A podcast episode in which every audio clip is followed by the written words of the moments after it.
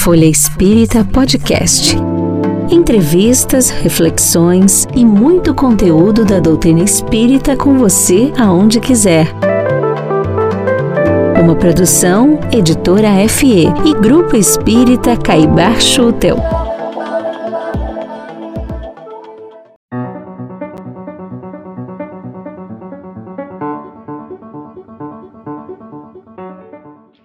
Olá, amigas e amigos.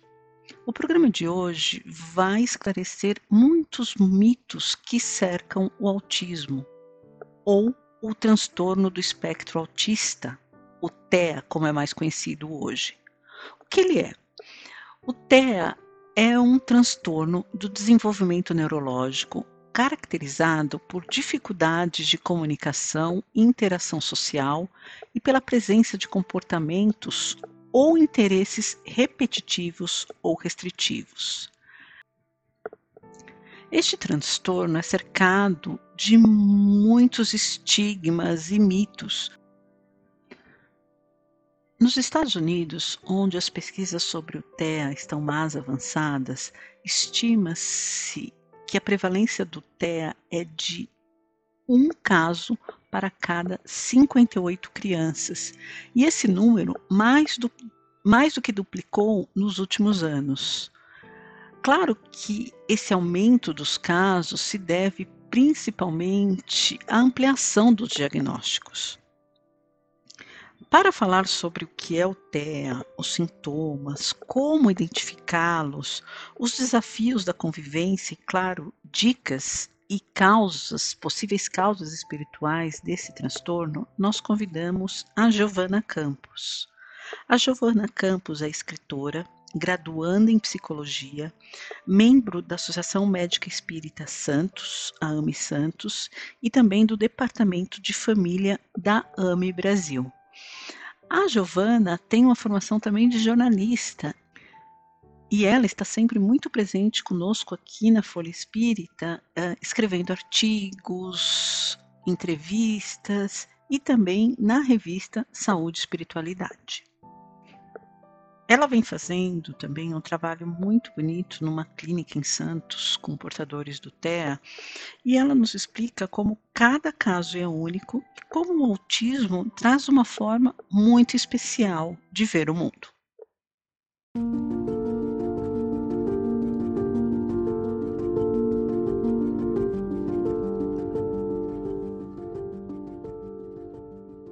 Bom, boa noite, Giovana, bem-vinda. É um prazer ter você aqui comigo. Muitas vezes a gente se conheceu estando lado a lado na revista Saúde e Espiritualidade, e agora você é minha entrevistada. É um prazer estar aqui com você.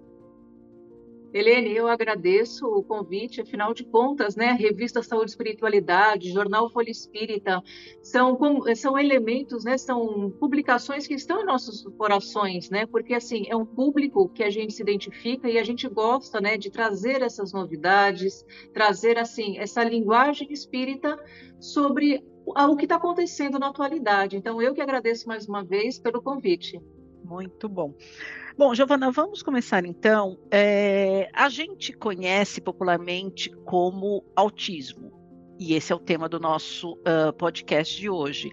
Mas a gente sabe que hoje ele é chamado de transtorno do espectro autista, porque ele é muito amplo. Explica para gente o que é o TEA, o transtorno do espectro autista. Então vamos lá. É, ele realmente tem esse nome, né, o transtorno do espectro autista. Uma porque ele é um transtorno, tá? Ele não é uma doença. E espectro porque ele abrange um número de diferentes uh, uh, diferentes comportamentos, diferentes interesses. Então, o transtorno do espectro do autismo, ele a gente pode falar que é um transtorno do desenvolvimento neurológico. E ele tem algumas características, né? Tem uma dificuldade de comunicação, ah, uma dificuldade na interação social, uma dificuldade é, ou uma presença de uns interesses repetitivos ou uns interesses restritos, né, que nós chamamos de rigidez. Então, é, veja bem, por que então é um espectro? Esse transtorno não aparece de maneira igual para todas as crianças, para todos os adolescentes e para todos os adultos. Tem uma variação muito grande. Hoje, a gente não fala que o autismo, né, ou o transtorno do espectro autista, ele é leve, moderado ou grave, mas nós vamos falar que ele tem suporte 1, 2 e 3. E por que isso? Cada nível de suporte, né, ele vai requerer uma ação né, do, do público que está envolvido. São os profissionais de saúde, os familiares, né? Então, assim, a gente não diz que um caso é, é leve, porque cada caso ele é único, né? E é isso que é muito importante a gente ressaltar. Então, é, assim, ah, é suporte 1, todos do suporte 1 são iguais. Não, não é por aí. Varia a questão do comportamento, varia a questão da interação, varia os interesses. Então, essa nomenclatura foi a melhor utilizada para explicar né, essa situação. E aí, Giovana, uh, você está falando que cada caso é único. Como identificar os sintomas ou os comportamentos que vão levar ao diagnóstico deste transtorno? Helene, uma coisa que a gente precisa ressaltar é que a gente acaba tendo um diagnóstico por vezes tardio. Como assim tardio? geralmente é, quando essa criança ela entra numa escola, ela começa a ter um convívio né, com, com outras da mesma idade, é que acabam se acentuando ou percebendo algumas dessas diferenças. Geralmente nesses padrões né, que foram ditos, que é o comportamento, que é o grau da interação social. Claro, alguns comportamentos, pode ser que a criança seja mais introvertida, Pode. Alguns interesses podem ser restritos? Claro que pode, né? Algumas crianças gostam realmente mais de, uma coisa do que outras, né? Alguns meninos podem gostar mais de dinossauro, outros de carro, e até aí tudo bem. É, são algumas diferenças né, que a gente vai é, percebendo ao longo do tempo. Mas acontece o seguinte: aos 4, 5 anos, muito embora né, seja uma idade recorrente, a gente pode ver que muitas dessas sintomatologias elas começam a aparecer no primeiro ano de vida. Mas como assim no primeiro ano de vida, né? Eles são tão pequenininhos, né? Entre os 12 e 24 meses, ou entre o primeiro e o segundo ano de vida, a gente consegue perceber algumas uns sinais sugestivos, né? Que é melhor falando é, para os pais, né, para os cuidadores. O que, que seriam esses sinais sugestivos? A gente tem uma presença de som no ambiente.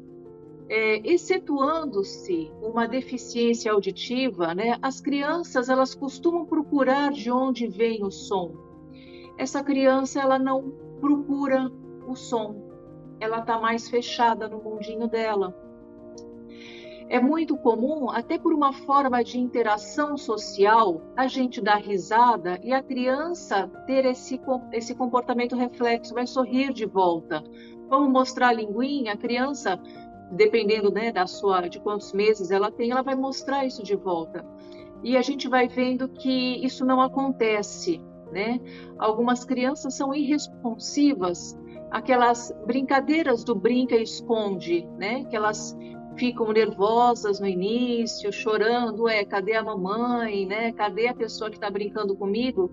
Então elas parecem não não não serem responsivas a essa brincadeira, né? Bom, algum tempo elas conseguem puxar o pano, a, a fraldinha, seja ou afastar o brinquedo e tem essa resposta. Então a gente vê que essas interações sociais não são de interesse da criança.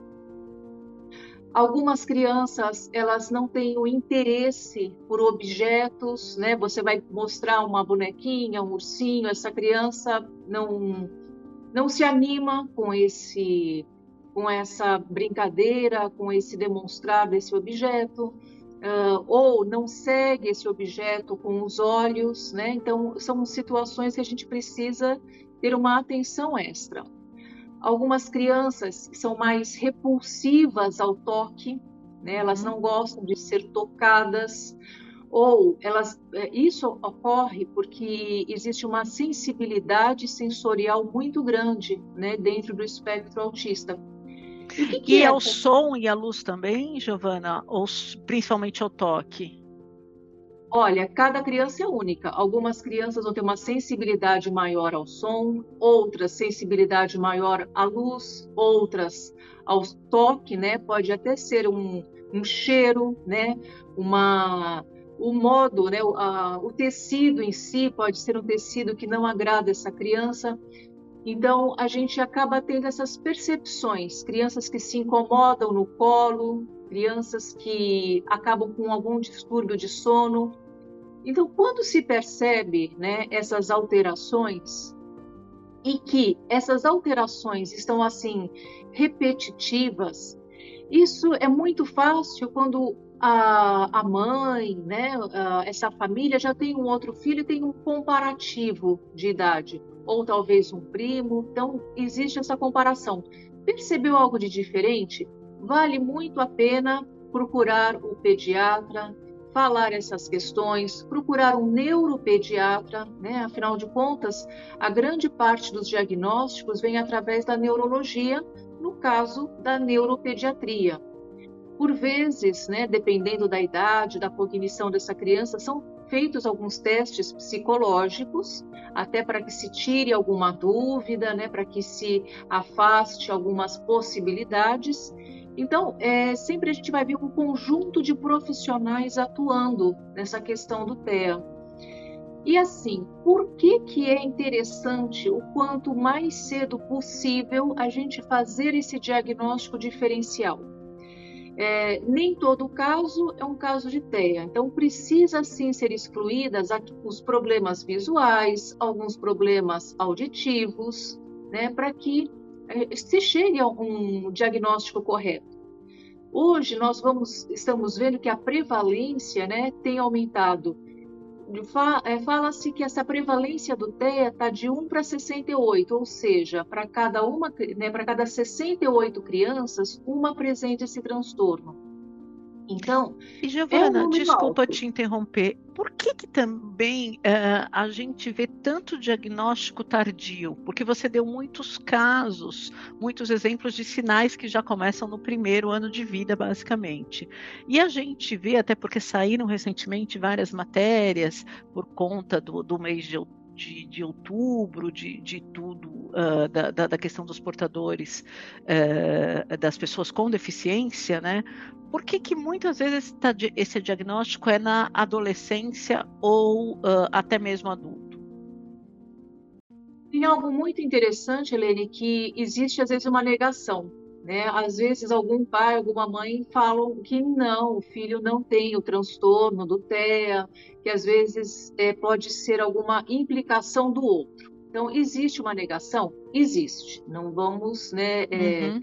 falar que isso é uma, um, um fato alheio. Uh, acontece mais quando a criança está mais exposta. Né?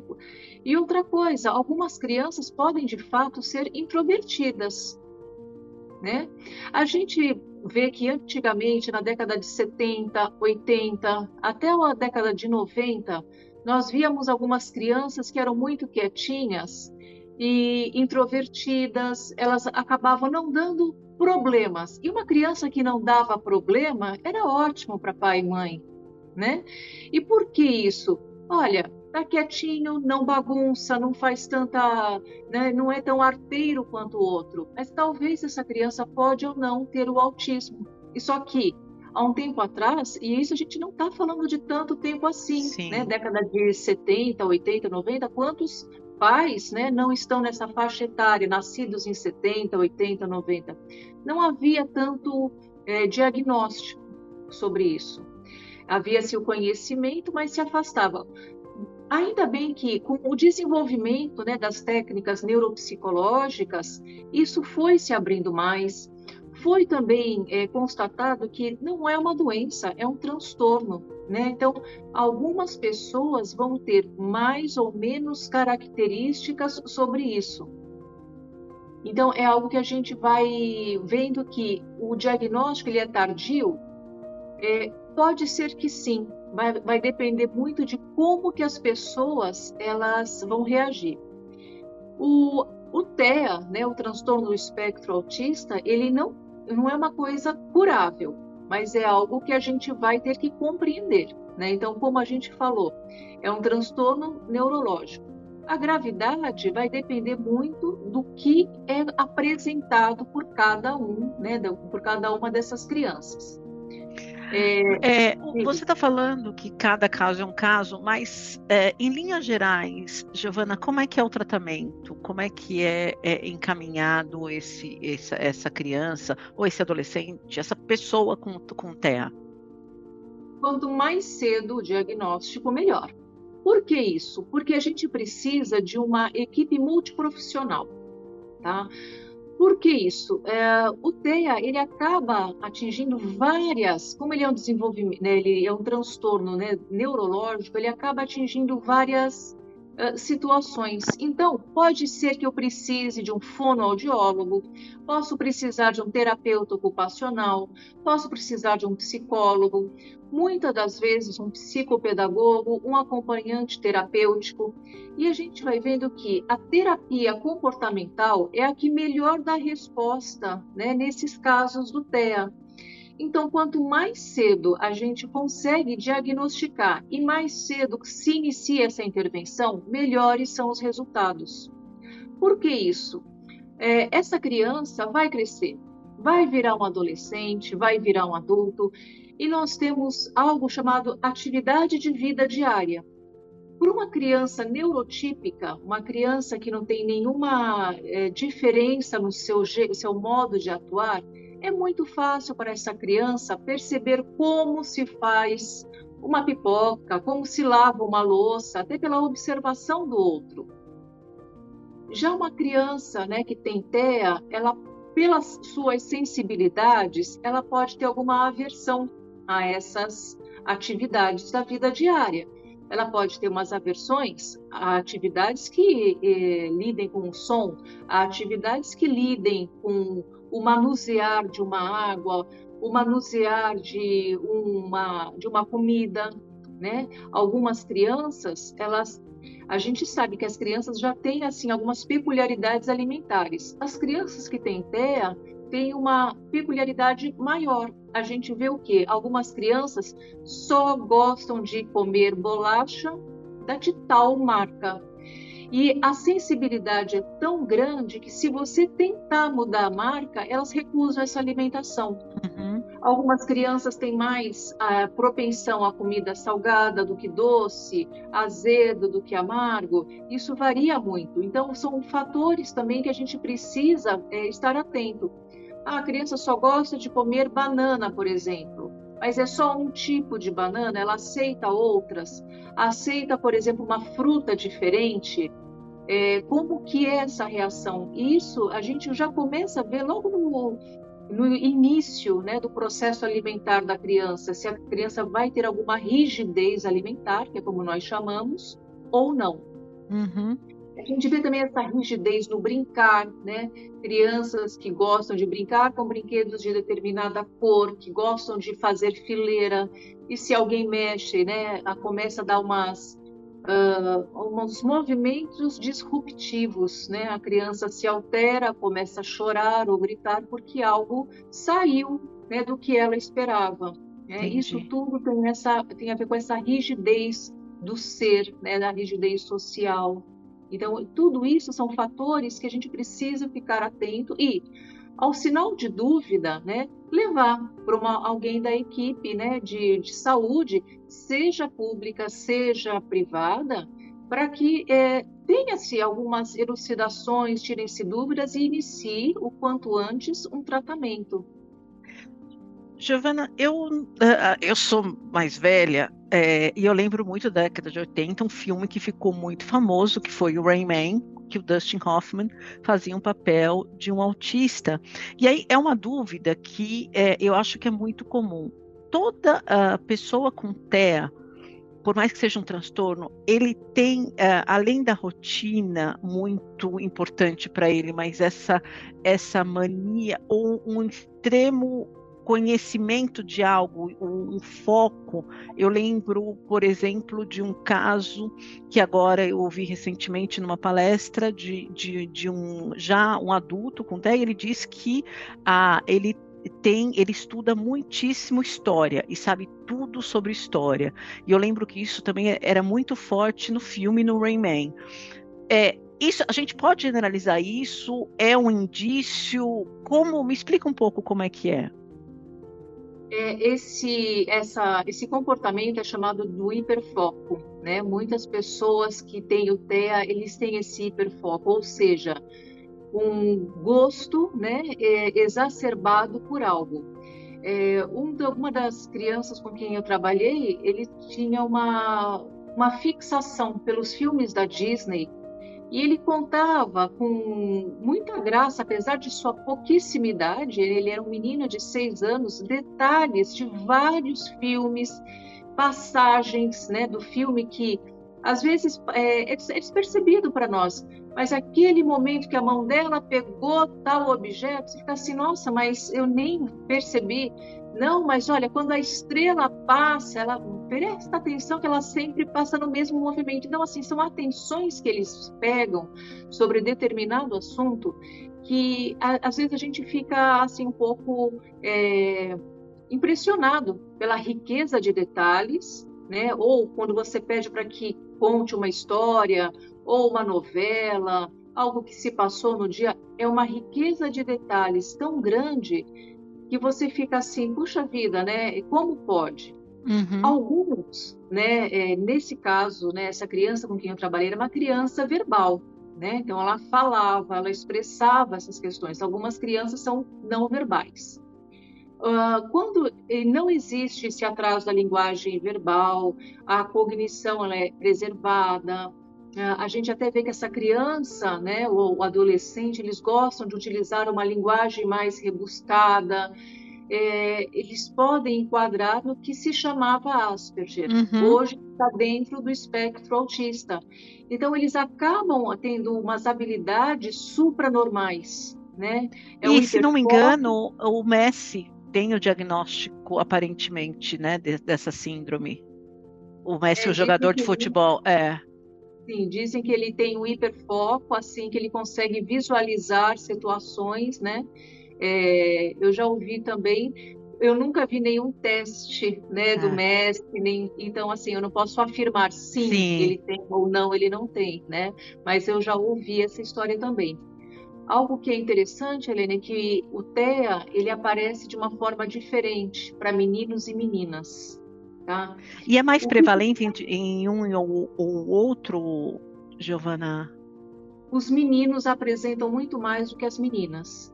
Tá? Então eu posso falar que assim, para cada uma menina tem quatro meninos em geral. Tá bom. O menino ele vai ter esse comportamento restritivo, repetitivo muito mais vezes, focado nos seus interesses. Ao contrário das meninas, o menino ele vai ter uma dificuldade para falar. A menina ela verbaliza um pouco mais. Uhum. Né? Ah, as meninas acabam tendo um pouco menos de comportamento repetitivo em relação aos meninos a gente pode falar que é o tal do flap, né, que é o mexer as mãos, ou o comportamento pendular, onde uhum. o corpo fica balançando. E o que acontece muito com as meninas é os seus interesses restritos geralmente são socialmente aceitáveis. E a menina mimetiza muito mais. Dá então, um exemplo para gente. Ela vai ter assim, como que ela vai mimetizar? vai ter alguém da família ou uma amiguinha da escola que ela vai ter alguns comportamentos espelhados. E esses comportamentos são tão aceitáveis socialmente que você veja, vai pensar que ela está socializando, está numa boa, mas não, é apenas um reflexo. Né? Uhum. E isso acaba passando despercebido por muitos e muitos anos. Tá? Porque é uma é uma, os meninos engraçados, os meninos não, eu não vi ainda isso nos meninos, mas as meninas elas se identificam com uma pessoa e agem, têm trejeitos tal e qual essa pessoa. Então, assim, por muitas vezes, por isso que passa despercebido. Entendi. Então a gente vai ver que é um espectro, né? Cada um tem uma peculiaridade no agir. Algumas pessoas podem até perguntar, mas todo autismo ele tem uma uma predisposição genética? A grande maioria sim. A gente tá. vai ver que a genética é uma causa do autismo. Se já tem alguém na família, né, é possível que um filho venha a, a desenvolver. Pode ser que pule essa geração e se manifeste na outra. Então, hoje tem, uma, tem muitos pesquisadores tentando ver alguns biomarcadores, alguns genes, para tentar se isolar e comprovar essa, essa hipótese, né? a hipótese genética. Uhum.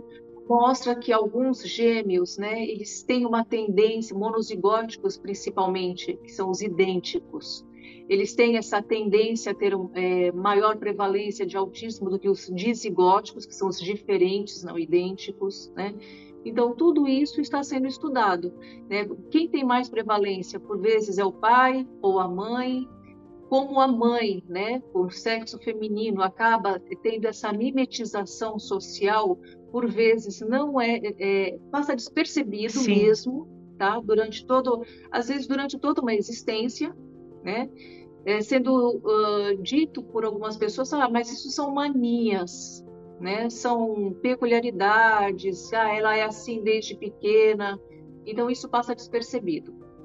E Algumas Giovana, outras... ai, desculpa, Oi. pode falar, desculpa. Não, para continuar, desculpa. não, não, eu ia te perguntar, porque a gente está falando de predisposição genética, e a gente está falando aqui hoje para um público uh, espírita, ou que tem interesse uh, no espiritismo. A gente pode apontar algumas causas espirituais do autismo?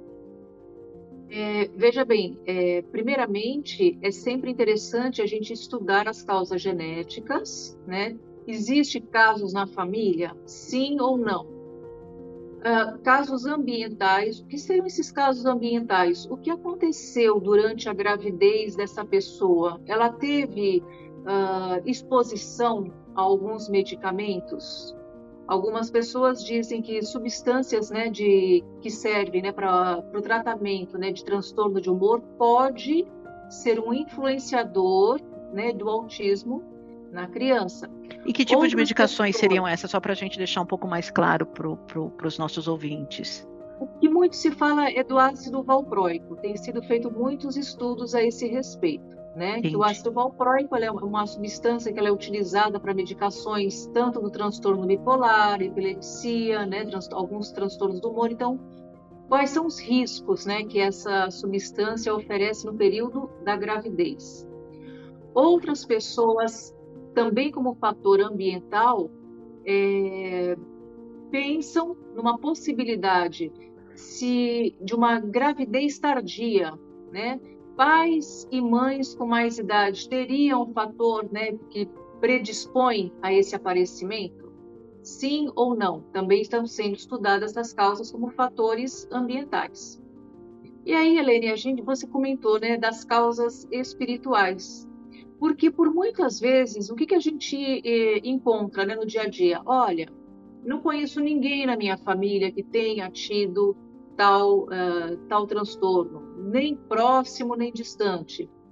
Olha, é, quanto aos fatores ambientais, eu julgo que nunca, essa substância nunca foi ingerida, os pais tinham uma idade adequada e, no entanto, o autismo apareceu. Então, algumas pessoas levam sim para essa hipótese espiritual. Giovana, só uma dúvida, desculpa, antes de entrar nas hipóteses espirituais. É, pode ser também que a gente pode ter uma família que tem uma predisposição genética, mas que não foi identificado, foi ignorado, e, e, e aí a gente está falando de um avô, de um bisavô, e não está identificado? Pode acontecer isso também? Sim, pode, exatamente pela questão. É, o, o transtorno do espectro autista começou a ser estudado na década de 40. Tá? É, erroneamente se falava que vinha das mães geladeiras. Né? O que seria mãe geladeira? Uma mãe que não dá muito afeto ao filho. a gente vê que essa questão foi derrubada, né? Falava-se isso porque na década de 40 não existiam métodos anticoncepcionais e as mulheres tinham muitos filhos. Uhum. Então, aparentemente, dava-se mais atenção a um do que a outro. Então, é, até a pessoa que criou essa tese se arrependeu depois de ter falado isso, né? Porque viu que foi um grande erro que levou muitas mães a começarem a ter estados depressivos. Sim. Porque elas falavam: não, eu dei todo amor para o meu filho, como assim você vem falar que eu sou uma geladeira? Então a gente vê que é, precisa-se também desmistificar algumas coisas. Né? Então, essa teoria foi uma teoria que foi derrubada. Depois, nas décadas seguintes, né, é, muito se falava de crianças com comportamento estranho e até uhum. sofria algum tipo de bullying né? Que isso sempre existiu na história escolar e assim, quanto mais bullying, mais retraída a criança fica, né?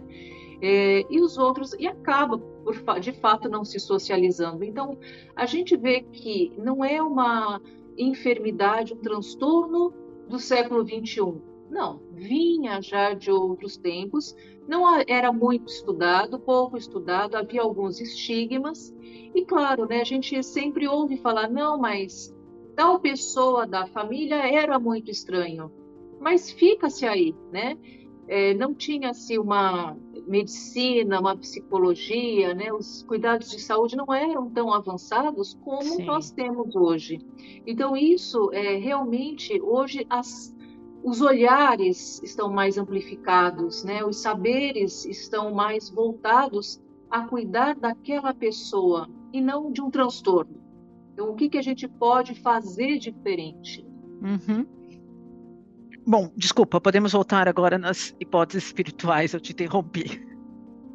Então, é, é, o que acontece né, em relação às hipóteses espirituais? Muitas pessoas falam que não haviam, né, que, não, que, não, que não há é, é experiências anteriores de seus antepassados. Ah, mas nunca vi, nunca ninguém falou é uma coisa, pode sim passar despercebido. Depende do quanto que a pessoa também, né, de quanto uh, essa criança, adolescente, adulto tem alguns recursos internos para conseguir desviar os olhares, né?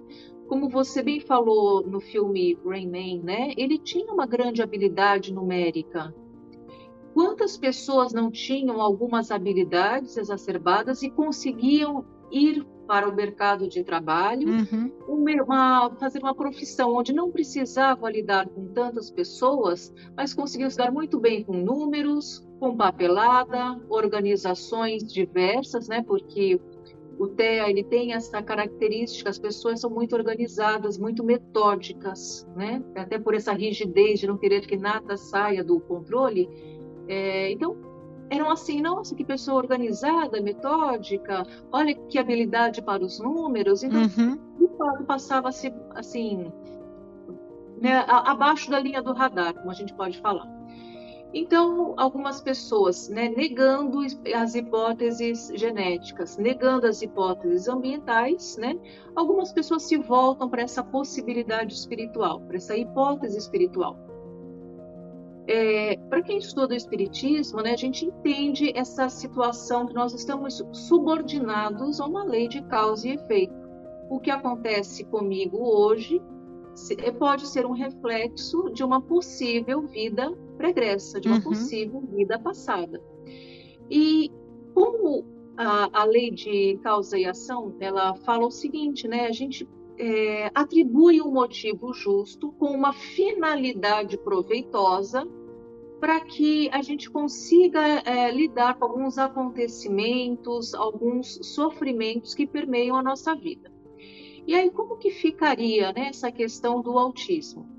Bom, uh, alguns déficits, cognitivos né, podem ser leves, moderados ou, ou severos, com alterações no relacionamento né, social, a gente pensa né, numa possibilidade de um mau uso das faculdades intelectivas em eh, existência anteriores. Mas uhum. como assim um mau uso de faculdades intelectivas?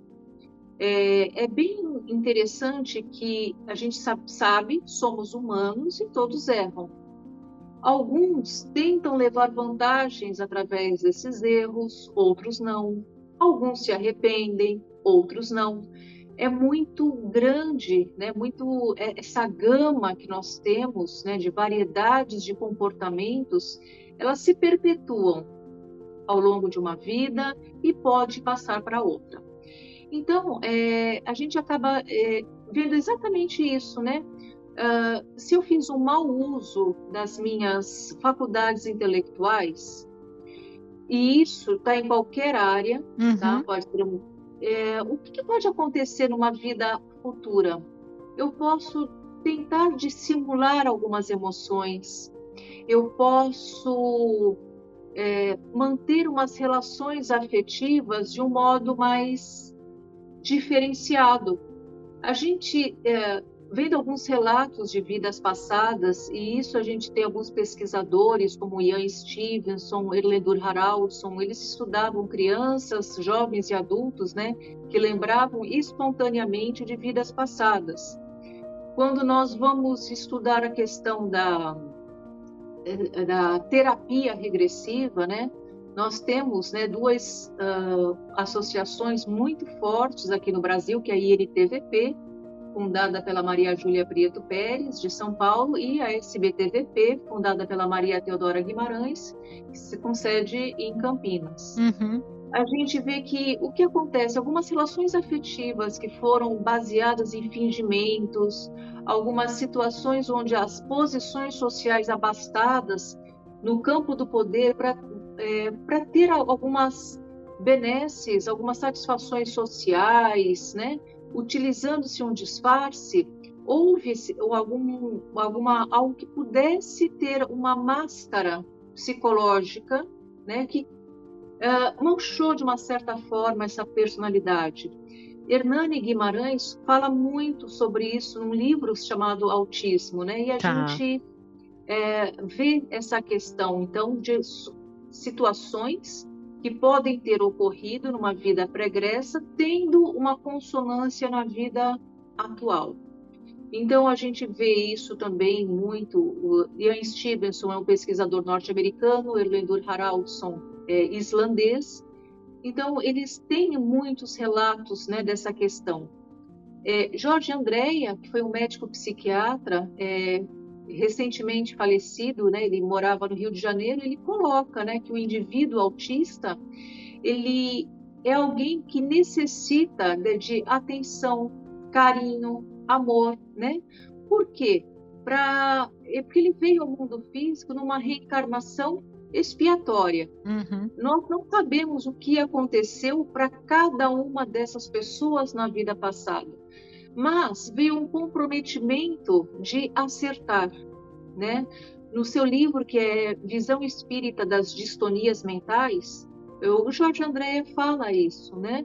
Que algumas dificuldades na comunicabilidade, no relacionamento eficaz, a dificuldade do contato visual, é, a não leitura da expressão facial do outro, a gente também tem muito essa questão eu estou olhando o outro, mas eu não sei se ele está sentindo dor, não sei se ele está bravo comigo, se ele está alegre. Algumas é, pessoas com TEA têm essa dificuldade né, da, da leitura facial ou da leitura da postura corporal. E aí, Giovana, então, nessa, nessa dificuldade de leitura, algumas vezes eles podem ser interpretados como não empáticos? Podem. É, existe uma. Mas não é. Tá? Eu sei, é, é, mas é, é, um mito, né? É, é. é um mito, mas não é. Muito pelo contrário, são pessoas extremamente afetuosas, tá? Ah, mas eles não abraçam, eles não estão olhando nos olhos. É, eles transmitem o amor de uma maneira única, de uma maneira diferente. É muito interessante que quando eles se vinculam, eles se vinculam de verdade. A questão da frustração e da tolerância Lógico, ninguém gosta de ficar frustrado, de uhum. ser é, vítima de algo. Para eles, parece que tem um pouquinho mais de uh, ressonância a isso. Eles realmente não gostam de ser frustrados, não gostam, eles têm uma tolerância um pouquinho mais baixa, mas a gente vê que o amor é presente. Então, é por isso que a gente fala: olha, é, presta atenção no que você fala. Não é porque ele parece estar alheio que ele está alheio. Não, ele está ali. Então, uhum. preste muita atenção no que você fala. E aí, então Giovana, uma outra dúvida também que eu acho que, até para esclarecer para os nossos ouvintes o quanto é mito, o quanto não é, tem aquele estigma também que o, a pessoa com TEA, ele é muito direto e muito difícil o convívio social, porque ele não tem máscaras. Ele vai falar muito diretamente o que ele o que ele está sentindo, como ele está vendo aquele momento. Isso também acontece? Isso acontece e nós vemos isso em dois, em dois seriados. Um seriado que a gente pode dar como exemplo é o Big Bang Theory, onde tem o personagem do Sheldon. Uh, ele é extremamente inteligente, mas assim, ele não filtra muito o que o outro está sentindo. Ele fala de uma maneira direta, ele tem alguns comportamentos repetitivos, né? Ele estaria no altas habilidades, porque ele é extremamente inteligente, já tem um doutorado. Mas Sim. o padrão de comportamento é esse. Um outro seriado que a gente pode é, citar é o Good Doctor, né? onde tem um rapaz que ele é recém-formado em medicina e ele já está atuando dentro do hospital, então às vezes ele fala as coisas para os pacientes um tanto quanto sem filtro, e isso assusta né, a, a outra pessoa. Então, é, eles têm uma mania direta e para eles isso são, é tudo muito simples é algo como você não está vendo o óbvio, né? É, é. então isso é uma coisa interessante. E, é... Giovana, é, é, eu acho interessante você trazer esses dois exemplos, porque são exemplos até para os pais que têm é, crianças com TEA, entender que todos, você deu dois exemplos, claro, na ficção, mas a gente tem vários na, na vida é, real, de, de pessoas que têm uma profissão, são bem-sucedidos, então não é nenhum, em nenhum momento impeditivo de, de seguir no convívio social. Não, muito pelo contrário. É possível sim seguir uma vida social, é possível seguir uma vida acadêmica, fazer uma faculdade, iniciar uma vida profissional. De, é, lógico, né, vai ser de acordo com os gostos dessa pessoa, não adianta os pais, né, a, por algum temor, acharem que ele daria melhor em tal profissão. Não, tem que ser algo que a pessoa realmente goste, tenha essa afinidade. Né? Então, uhum. isso é muito interessante. É um temor de todo pai e toda mãe né, que tem um filho com um transtorno do espectro autista. O que vai ser no futuro? O que vão falar? O que vai ser? Mas sim, é possível ter, seguir uma vida acadêmica. Claro, a gente vai depender do nível do suporte né, que essa criança, que esse adolescente necessita. Geralmente, o suporte 1, o suporte 2 consegue ir adiante. O suporte 3 é um suporte que vai necessitar do concurso de outras pessoas por mais tempo, né? Ótimo.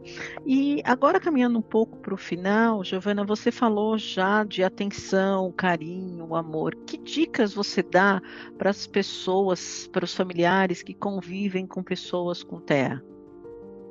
Bom, é, inicialmente a gente tem que ver que, é, como não tem cura, tem que ser compreendido. Então, por muitas vezes, é, é uma nova forma que nós temos de enxergar o mundo. É, o mundo não é como nós achamos que ele é, é, é feito. Às vezes, para explicar uma, uma coisa, para ter uma vivência, a gente precisa olhar com os olhos do outro. E isso faz com que a gente seja um tanto quanto mais tolerante. E isso também serve para as nossas atitudes, para as nossas palavras, né? As pessoas que têm esse transtorno, que têm o TEA, têm sentimentos. Então a gente precisa ser tolerante. Às vezes, é, algumas, alguns pais, alguns familiares, né, acabam ficando um pouco mais nervosos porque o seu filho, a sua filha não verbaliza tanto. E a gente fala, olha, alguém com autismo me ensinou que o amor não precisa de palavras. é uma situação onde a gente vai aprendendo a conviver, nós vamos tendo uma troca, a gente vai compartilhando novos saberes. E hoje, ah, é claro, né, a gente tem várias situações na, na sociedade. É, recentemente, né, uma colega que tem um filho autista, ele simplesmente entrou num ônibus e sem ser parado e nem nada, ele entrou num ônibus e foi. No momento uh, onde ele precisou atravessar a rua, né, para casa de um outro parente, ele tocou a campainha, a pessoa demorou para atender e ele simplesmente saiu. E ele não verbaliza. Entendi. Agora você imagina a, a aflição dessa família ao saber não, né? Meu filho foi até a sua casa, não, aqui ele não veio. Eu, de fato, alguém tocou a campainha, mas eu demorei para abrir. A, a, sensibilidade grande de uma pessoa que estava, de um ambulante, né, que estava no ponto do ônibus, viu que a criança tinha um comportamento diferenciado e viu assim: olha, a criança entrou naquele ônibus. E conseguiram, através de, de pessoas que estavam por perto de moto, bicicleta, né, ir atrás desse ônibus, né? E conseguiu falar com o motorista, aí a mãe conseguiu alcançar esse ônibus junto, desesperada, né? E entrar nesse ônibus, acalmar essa criança que estava já alterada dentro do ônibus e tirar. Então você imagina só, às vezes quem não está, né, ao redor atento ao que está acontecendo pode achar que é a birra do adolescente, um mau comportamento, é, sem saber o que de fato acontece com aquela pessoa. Então a gente precisa de olhares não, há algo ali naquele menino, eu vi naquele momento que ele entrou. Vamos, o ônibus é aquele.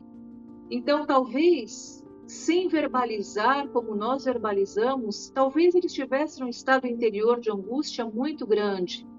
E fica naquela ecolalia. A ecolalia é quando a pessoa vai repetindo algumas palavras, né? Uhum. É, com uma dada frequência, e quem está do lado não entende, acha que quer aparecer, que está fazendo algo de errado, mas não, assim, não, vamos parar o ônibus. E assim, pararam o ônibus e aí as pessoas entenderam, né? Assim, puxa vida, é, o outro também é uma parte de mim, né? Nós, Sim. seres humanos, nós somos seres sociais. A gente precisa um do outro para aprender a conviver.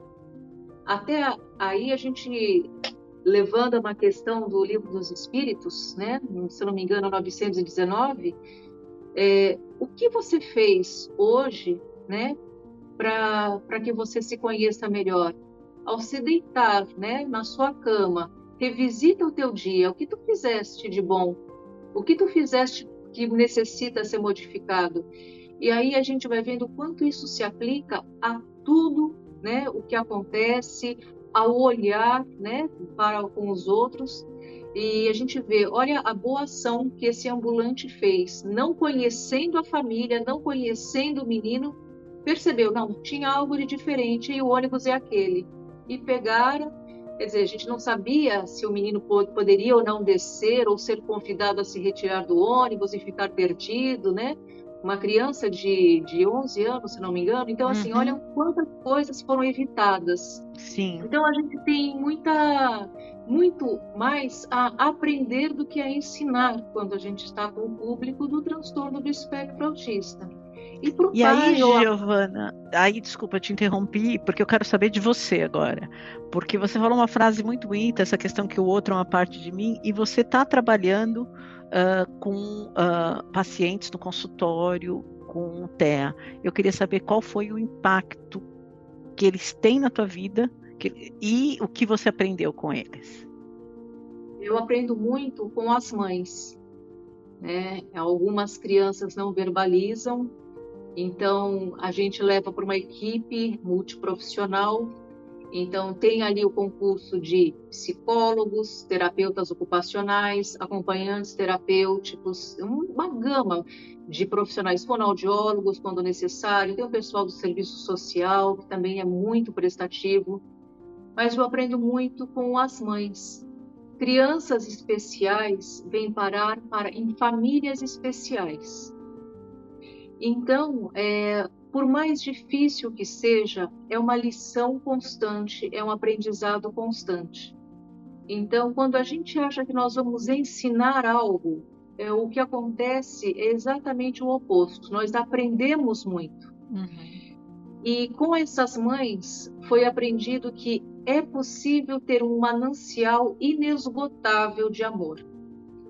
Então, para toda mãe, né, para todo familiar, né, que se vê por vezes aflito, por vezes, né, é, com uma angústia do que vai ser amanhã, e cada dia é um dia muito diferente, ainda mais diante, né, do TEA, é, a primeira recomendação, ame, ame muito, porque você também é especial. Então, esse é um recado que a gente precisa é, fazer com que chegue a todas as famílias. Uma criança especial só para em famílias especiais. Se a causa é genética, se a causa é ambiental, se a causa é espiritual, acima de tudo isso, há uma causa maior, que é o amor. E isso sim é o que vai fazer o diferencial de fato durante todo o tratamento.